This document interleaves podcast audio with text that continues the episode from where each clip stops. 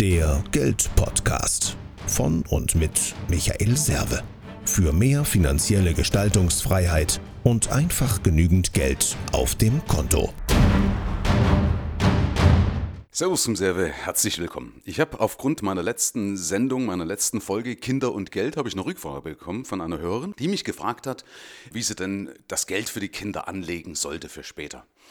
Und äh, aufgrund der Frage möchte ich nochmal eine Folge extra rausbringen und drei Überlegungen mal mit euch mal durchgehen. Also die Frage ist, wie, wie viel und wie lang. Und da möchte ich euch einfach mal meinen Senf, meine Erfahrung dazugeben. Also, Punkt 1 ist, wie lege ich denn was zurück? Also was spare ich, ja, oder in welche Geldanlage? Und da würde ich immer empfehlen, wieder ein Produktivkapital, also so wie ich das immer mache, über so einen längeren Zeitraum, und das ist in der Regel ja über 15 Jahre, ja, wenn man dann klein auf anfängt, würde ich in Produktivkapital, also in Aktienfonds gehen. Auch wenn die nicht sicher sind, ja, aber die Sicherheit bringt die Zeit. Für das Lager, die wieder sagen, ach, ist ja wieder unsicher und was ist denn, wenn ich das mit 18 brauche für einen Führerschein? Sind wir bei der zweiten Überlegung, ähm, wäre für mich ein Armutszeugnis. Weil ganz ehrlich, ein Führerschein kostet ungefähr 1500 Euro, so als Beispiel. Und ich möchte ganz ehrlich, ich würde keine Geldanlage auf, auf 18 Jahre machen für einen Führerschein. Weil das wäre für mich ein Armutszeugnis, ein Mangelbewusstsein, weil ich damit mir ja glaubhaft machen müsste, dass es mir schwerfällt, 1500 Euro meinem Kind einfach mal so nebenbei von meinem Tagesgeldkonto aus den Ärmel zu schütteln. Lasse ich gedanklich nicht zu. Okay? Also das zu der zweiten Überlegung, wie viel mache ich denn eigentlich? Deswegen, wenn, dann pack doch irgendwas eher in einen Studienfonds. Weil das in meinen Augen ist das Beste, was ich ja meinen Kindern mitgeben kann. Ja? Bildung ist ja die Währung, die ewig währt. Und jemand, der eine bessere Bildung mitbringt, hat normalerweise auch leichtere Karten später im Leben. Also, ich würde investieren eher in einen Bildungsfonds statt jetzt in eine Geldanlage für einen Führerschein oder für ein Auto. In der letzten Folge habe ich ja auch gesagt, was ich zum Thema Auto halte, also welche Größenordnung. Will ich jetzt nicht darauf eingehen, wer mag, kann ja da nochmal reinhören. Also, zweite Frage, wie viel? Eher eben in der Größenordnung dann, dass es für einen Studiumfonds reicht. Und wenn du überlegst, jetzt kannst du mal schauen, was kostet so ein vernünftiges Semester? Äh, je nachdem, an welcher Universität dass du dein Kind unterbringen möchtest, ja, dann bist du schon mal so schnell so 1000 Euro im Monat, kannst du schon mal kalkulieren. Achtung, musst inflationsbereinigt wieder rechnen. Also auf dem Papier muss der Wert ein anderer sein. Und da merkst du schon, wenn du sagst, okay, jetzt will ich meinem Kind mal einen Studienfonds basteln, der, sagen wir, für sechs Semester reicht, dann brauchst du dafür schon mal 36.000 Euro, die inflationsbereinigt rumliegen müssen. Wenn du also vernünftig für ein Studium zurücklegen möchtest, dann bist du so bei 150 bis 200 Euro monatlich, die du zurücklegen müsstest, damit du also auf einen vernünftigen Wert kommst. Und da ist die Frage, äh, ob du dir das leisten kannst oder willst. Ja? Oder ob du sagst, okay, gut, ich muss halt mein Leben anders aufstellen oder meinem Kind mir schon mal ein Entschuldigungsschreiben einfallen lassen. Ganz ehrlich, meine Eltern haben mir auch nichts finanziert zum Studium, also vielleicht damit du dann loslassen kannst. Ähm, ich wollte damals studieren, hatte das Geld nicht und letzten Endes war es wahrscheinlich die beste Entscheidung, nicht zu studieren, weil ich dadurch eben den Weg in die Selbstständigkeit gegangen bin. Ja, kann man sich darüber streiten, wie gesagt, kommt ja auch immer auf das Berufsbild drauf an. Also Punkt 2, denke ich, ist abgehakt, welche Größenordnung. Ja, also ich würde dann, wenn dann, nicht klein anfangen, sondern sagen, okay, ich packe da entsprechend Geld beispielsweise für ein Studium weg. Die Frage ist aber grundsätzlich, ob du überhaupt was machen musst. Weil wenn dein Vermögen passt, kannst du ja auch einen Teil davon abgeben, brauche ich ja nicht unbedingt ein Sondervermögen, sondern in Anführungsstrichen für meine Kinder, bloß als Beispiel. So, jetzt die Frage nochmal, wann? Wann gebe ich das Geld meinen Kindern dazu? Also erstens mal würde ich das nicht als Einmalsumme machen, als Teenager ja, oder auch Anfang 20. Warum? Weil die da in der, in der, noch keine finanzielle Reife haben, um mit dem Geld umzugehen.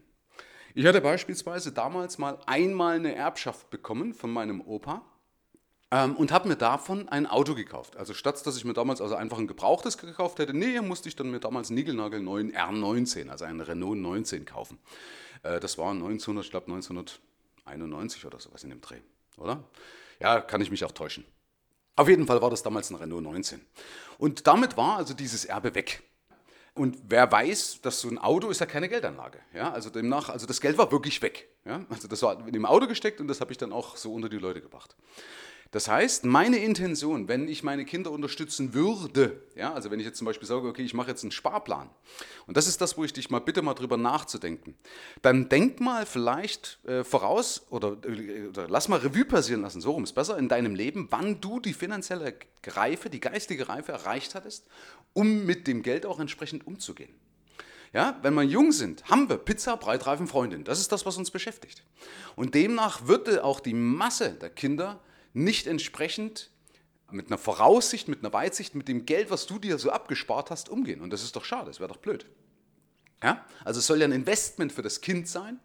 So, das heißt, ich denke, so ein guter Zeitpunkt wäre, wenn dann die Kinder mal bauen oder ein Haus kaufen vielleicht mit Anfang 30, 35 oder überhaupt in, in, in, eine Immobilie kaufen oder sowas, dass man denen dann was dazu gibt zur Immobilie, aber vielleicht auch nicht einfach so im Vorfeld schon sagt, du übrigens mach dir mal keine Rübe. Ja? Äh, wenn dann irgendwas ist, gebe ich da so und so viel dazu. Würde ich nie machen.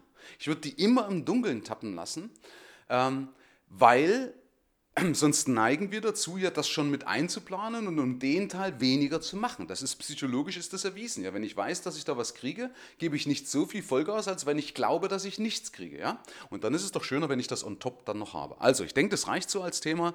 Also, wie über Aktienfonds würde ich das machen?